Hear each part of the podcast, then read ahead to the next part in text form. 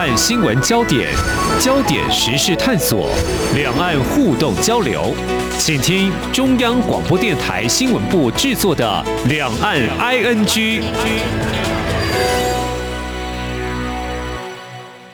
听众朋友，你好，我是黄丽杰。今天是二零二二年一月二十六号，星期三。那么在台湾呢，可以品尝到多样的水果。那么进口的之外呢，在这个季节接近了农历春节，是采收这个释迦最忙碌的时候了啊。我们台湾民众今年应该是有好口福了，因为顶级品呢全部销往中国大陆的市场。嗯，因为这个去年九月啊，中国大陆以虫害为由啊，决定暂时停止进口，所以在目前有不少国内团购。当然，我相信有一些国家的消费者应该也可以尝到世家的风味哦。不过，这种好像啊，这个临时被抽单的情况，又不是像这个机器生产可以随时停止啊，不要发动就可以。栽种的果树会一直成长、开花、结果，所以我想象啦，对果农来说应该是蛮有打击的哦。不过，我想我们的果农还是没有放弃，很细心呵护照料这些高经济价值的水果。那么就在上个月呢，由农委会台东区农业改良场举办的这个番荔枝还有凤梨释迦优质果园的评鉴竞赛成果。揭晓了哈，嗯，这个林佩颖小姐赢得的这个冠军哦，这个第一头衔真的是很不容易，而且这也是这几年比赛当中她再次获得肯定。简单说，她拿了两次的冠军了啊。我们知道政府是坚守品质把关的哦，挂不紧。不过去年底到最近收成的释迦就是进不了中国大陆的海关，未来的情况也还不明朗。当然，政府目前是提请世界贸易组织 WTO 来处理哦。我们在今天很难得、很高兴，特别邀请佩颖来跟我们聊聊这个释迦收成的心情。非常欢迎林小姐，您好。嗨，大家好。好，这个释迦的果肉白色很甜哦。我记得我小时候吃是小小一颗，不过比较深刻的印象，大概十年前我有一次啊、呃、跟家人到台东去旅游，开车沿路就看到有果农就开着车子贩售一篮一篮在卖哦，看的是好大一颗哦。因为我自己还有家里长辈都还蛮喜欢吃，当时就买了一篮，一样是很甜。不过呢，因为吃这个释迦要挑这个籽嘛啊，我观察了有些人就觉得有点麻烦就不吃。不过这个果肉真的很香甜哦，所以谈到这个释迦有大有小，大小真的差很大，不是说差一点点。我小时候吃的真的很小，一手可以握紧哈。现在的释迦很大哦，台东我们知道它是一个释迦的故乡，因为栽种面积全台湾最大。佩颖，你们家种的是哪一个品种的释迦？我们凤梨世家也有，大木世家也有。哦，它都一样大小吗？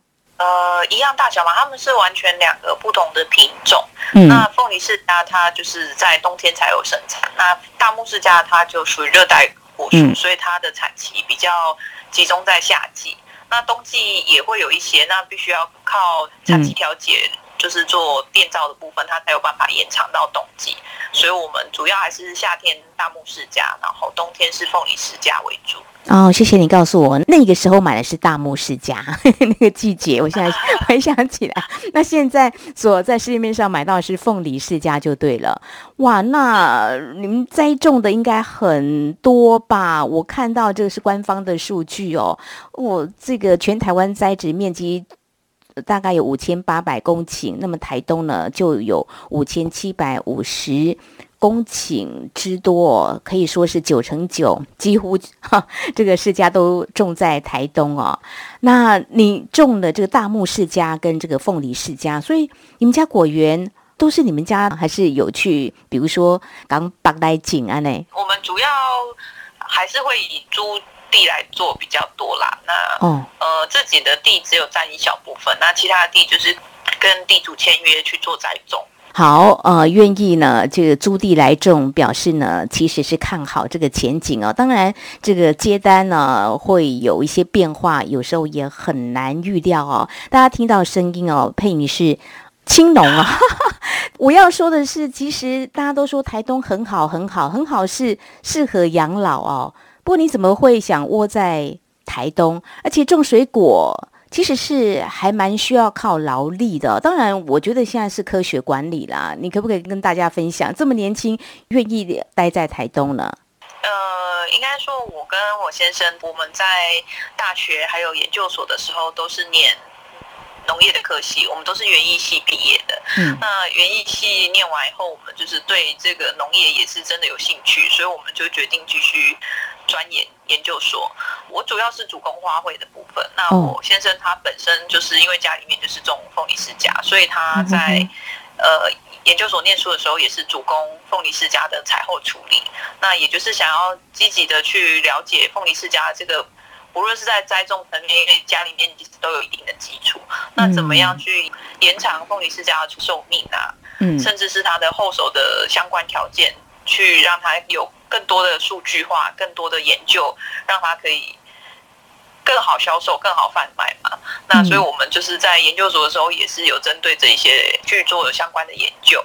那毕业之后，其实我们也想了很多，说我们未来要。怎么样呢？是要去上班吗？还是要创业？那我们其实讨论了蛮长一段时间，然后就决定说，那不然我们一起回台东试试看，看看跟家里面有没有办法磨合。因为年轻人其实会怕返乡，其实有一个很大的因素是说，会不会跟家里面有很大的冲突。所以我们就决定先回家试试看，如果真的不行，我们可以再出去外面找工作。那其实回来的时候，家里面接受的力度也是很大的，也蛮支持我们年轻人回来。那我们就带着学以致用的心回到产地。回到我们自己的家乡，然后就开始耕耘。那做着做着也有蛮多的心得，也有很多成就感。那也愿意让我们继续在这边继续深耕下去。哇，真的，我觉得很难得听到你的先生呢，他愿意继承家业哈，来继续钻研，然后他会非常的专业。通常呢，务农呢，很多的孩子都不愿意。有时候呢，父母亲叫孩子回来，孩子呢是百般不愿，就是一直要去。呃，离开这个家，但是你们愿意继续耕耘下去哦，所以呢，你们去进行了这个非常科学的栽种管理哦。你刚刚有说你们种的是大木世家，还有这个凤梨世家。凤梨世家，你说你们家早就种这个凤梨世家，算是很有经验的。那现在在栽种的话，又大面积，所以怎么样分开管理？像大木世家。哦，季节不一样，所以你们一年到头都忙翻了哎。那怎么样？一边种大木世家，一边种凤梨世家，栽种管理有什么不同呢？你们跟上一代，就是你公公婆婆比较不一样的管理的方式会在哪里？嗯，其实我们的管理方式，呃，真的差不多。因为我公公他在土地的坚持这一块，其实，呃，我们很多东西都是来自于他的身上，在他身上就看到很多对农业的。坚持对资产的坚持，嗯、然后包括像产销履历这一块，我公公其实十几年前就开始做了。嗯、那呃，我们也愿意继续留在家里的原因，也跟这个我觉得多少有点关系。我们并不会在呃品质上或者是栽培技术上面跟家里面有太大的冲突。嗯，因为很多都是家里面会不想要尝试，不想要改变，但是因为家里面其实。呃，本来就走得很前面，那我们有新的想法跟创意的时候，家人也都是会愿意接纳去尝试的。所以我们在田间倒是不会有特别多不一样的管理方法。嗯、所以，那比较多会有冲突的，可能是在后续的行销或者是、嗯、呃贩售的时候，我们会比较有不一样的想法跟意见。但是在田里面，我们对于食安的重视，嗯、对于永续大地的观念，其实都是蛮雷同的。嗯，好，我们就分两个层次来谈，就是在在种管理的部分哦。你说你公公非常的坚持哦，有一些你们其实不会有太多的冲突哦。那个这部分指的是说，呃，因为重视食安嘛，所以不会喷太多农药吗？指的是像这个是其中之一，是吗？是是是，比如说，因为凤梨世家它本身在管理上，它会比较困难的是它的天然虫害。很多是会直接影响到采后的品质的，嗯、所以说要做到有机不施用农药，其实呃很难呐、啊。就是就算收成的话，嗯、那个商品的品质也是不好看，也会降低很多。所以我们必须还是需要去做一些资材的施用。但是我们在资材的施用的时候，我们会呃先做小范围的尝试，譬如说，就选择一定是大厂的。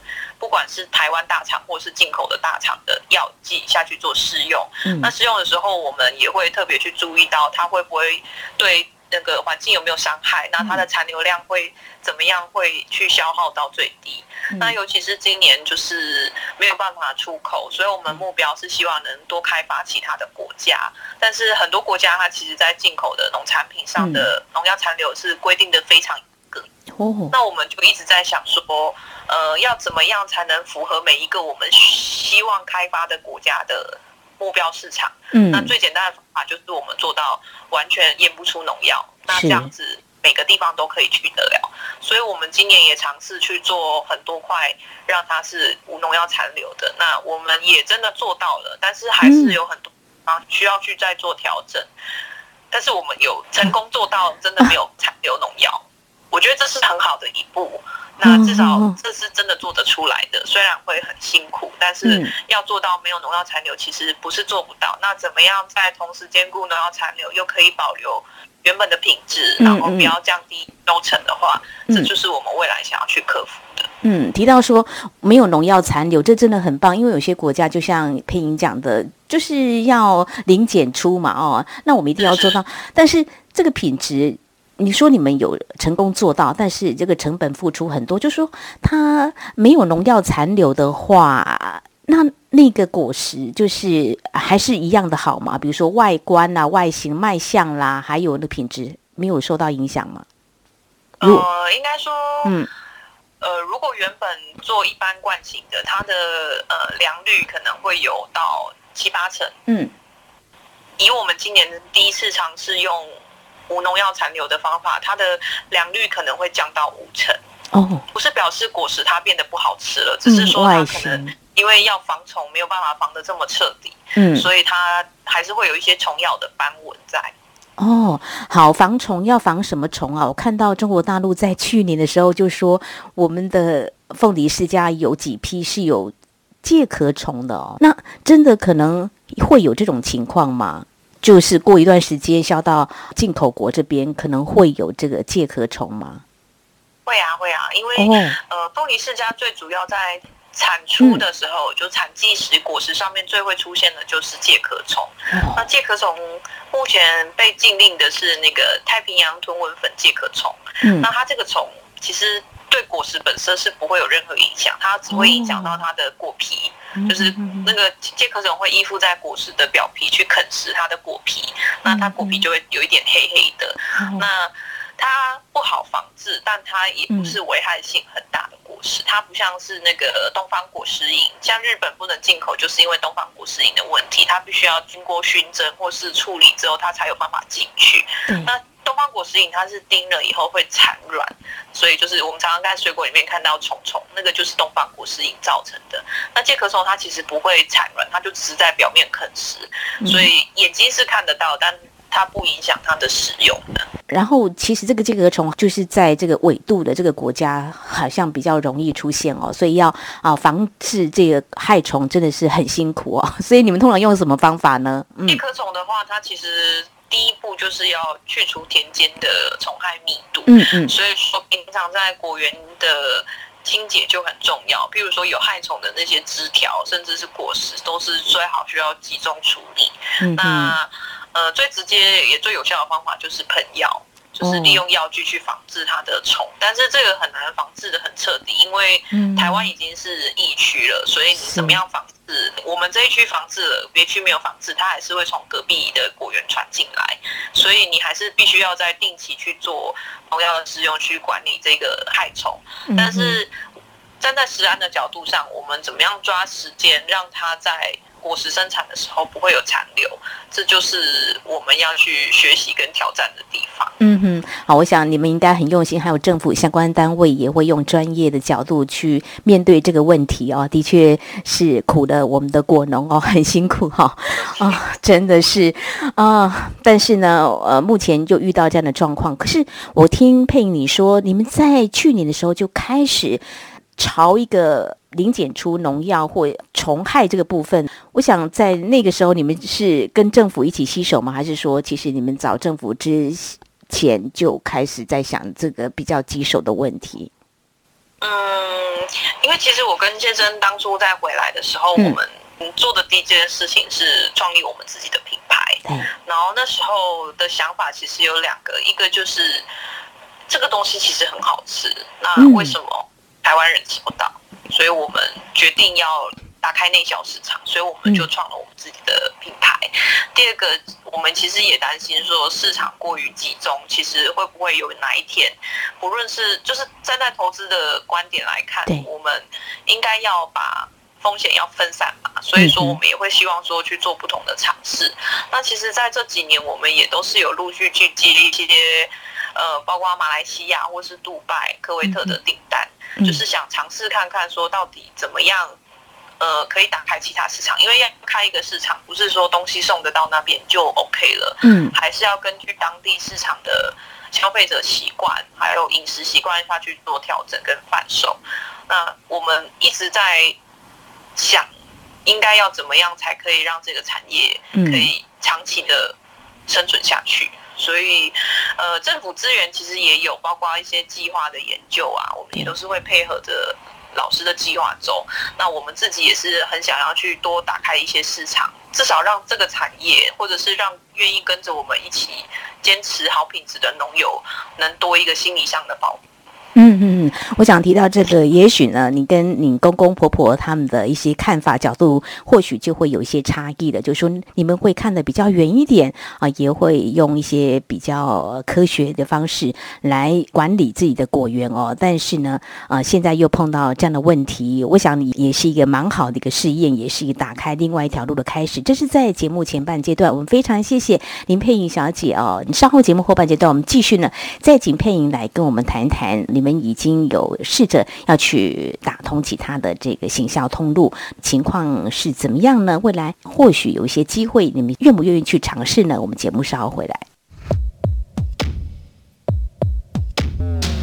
今天的新闻就是明天的历史，探索两岸间的焦点时事，尽在《两岸 ING》节目。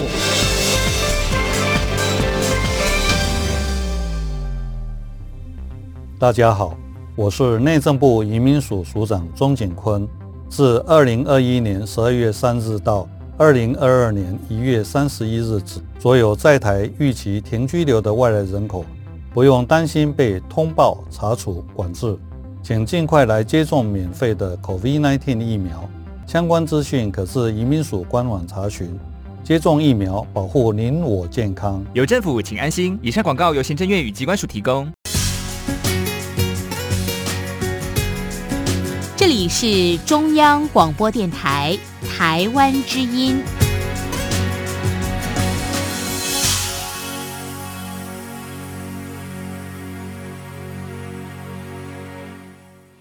这里是中央广播电台，听众朋友继续收听的节目《两岸 ING》。我们节目持续来跟台东的女青农种这个 凤梨世家，还有大木世家非常厉害的林佩颖小姐哦。那其实，在今年谈这个话题，除了谈如何种出优质的世家，其实还有蛮沉重的一些问题就在眼前，就是怎么样打开行销通路。因为中国大陆在去年说，我们几批啊销往中国。大陆的世家是含有介壳虫的，好啊，这也让我们去正视怎么样去去除这个虫害哦。事实上的喜笑通路，呃，林小姐跟她的先生呢，早就已经想得更长远的，也是去打开一些市场哦。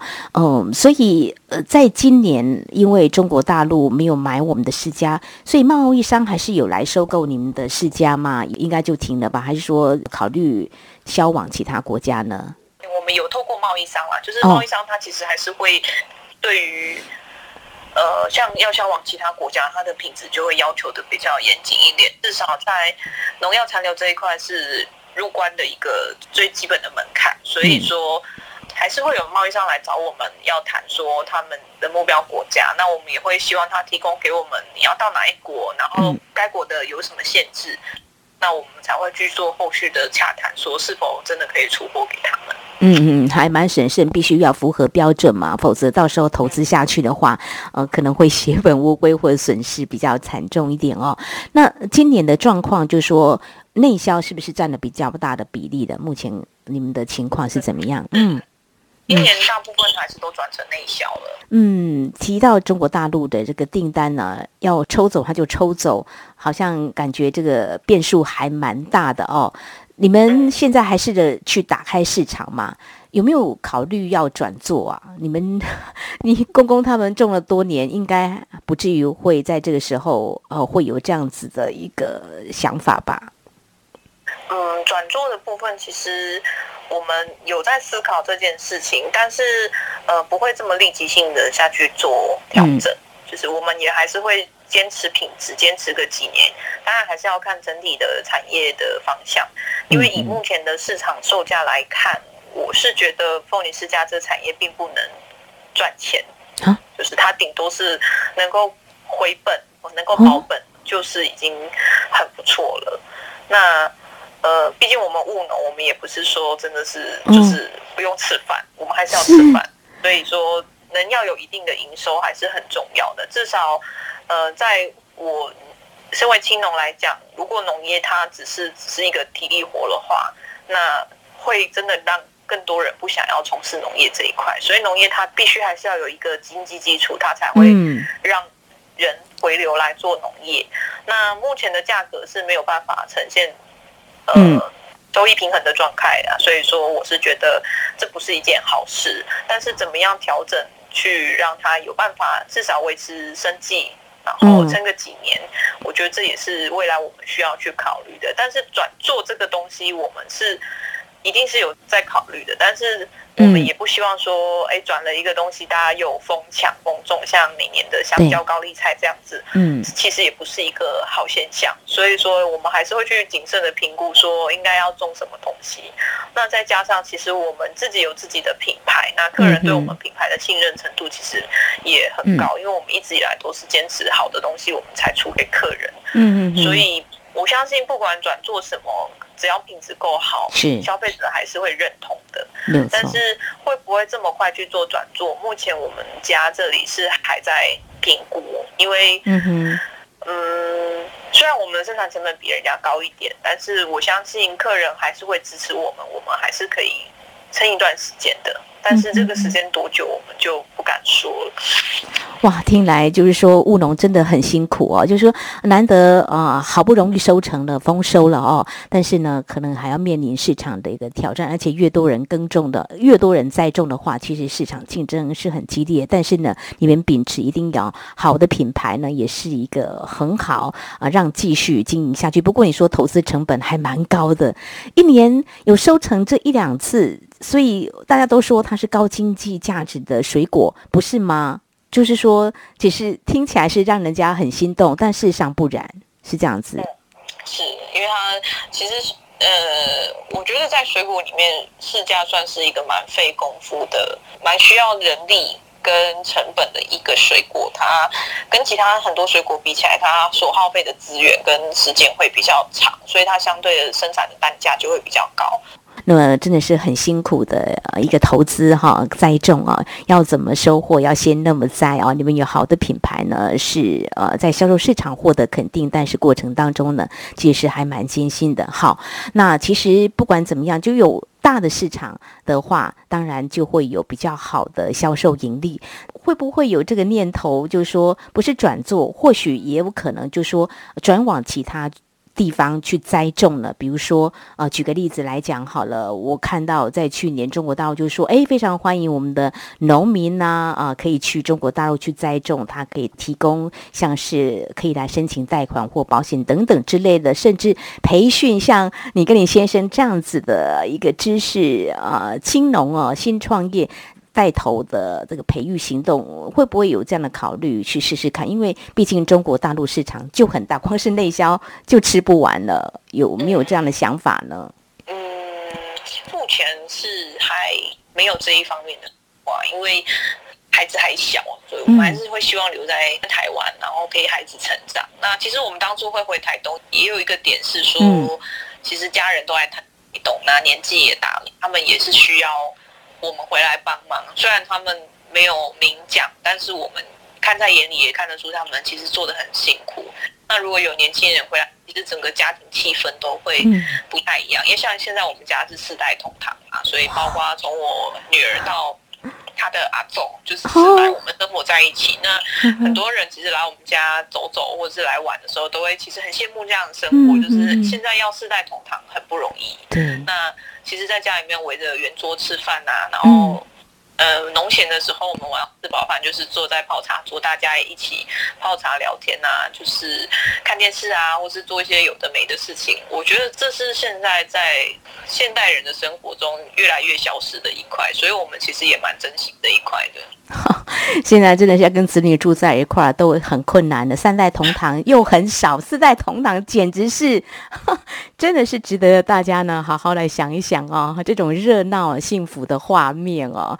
所以你先生真的好幸福哦，也很幸运，你公婆婆也是哦，真的是娶到一个好媳妇儿啊。这个啊，好祝福你们哦。那么继续坚持在家里，爸爸这一代呢就已经耕种下来的一大块果园。那现在还有在租地在种哦。我想用科学的管理，这个品质维持住的话话呢，我想呢会继续让这块地呢有很好的滋养，带来大丰收。好，我想这个山不转路转哦，路不转人转哦。有人就说啊，人不转呢，这个心呢也可以转哦。我们提到这个释迦暂时没有办法销往中国大陆，对果农真的是有一些打击哦。最后请教，释迦都要新鲜吃哦，一时消化不了，可不可以告诉我们有没有其他一些加工或储存的方法，可以让它吃久一点？哦，像我都会跟客人讲啊，我一箱是加六公斤，那你收到时可能有呃八到十克嘛，那很多人都会说哦吃不完，其实不会，因为。我们家释迦吃起来真的是酸甜又很 Q 弹，所以一个人吃完一颗是很简单的事情，但是一口气要吃完八到十颗释迦还是很辛苦的。嗯，那我就会跟客人讲啊，你就先带两颗去阳台晒晒太阳，让它快一点熟。嗯，那熟的时候你就先切来吃。那刚开始有一点像那个橡皮擦触感的时候，就赶快拿去冰。那它冰的时候，它其实后手就会有点。